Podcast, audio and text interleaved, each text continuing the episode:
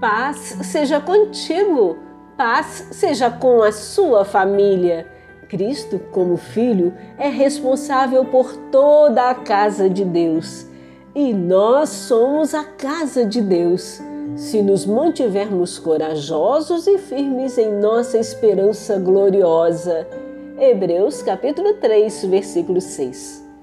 Através da incrível fidelidade de Cristo, somos admitidos no glorioso reino de Deus. É pelo belo sacrifício de Cristo que nos tornamos irrepreensíveis aos olhos do Pai.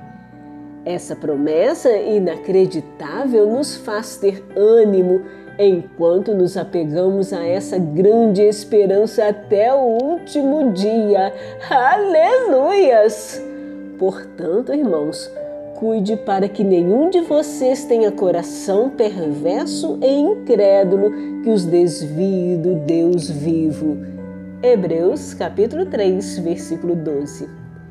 Não seja enganado pelo pecado, não endureça o coração, mantenha-se firme até o fim e seja participante de Cristo.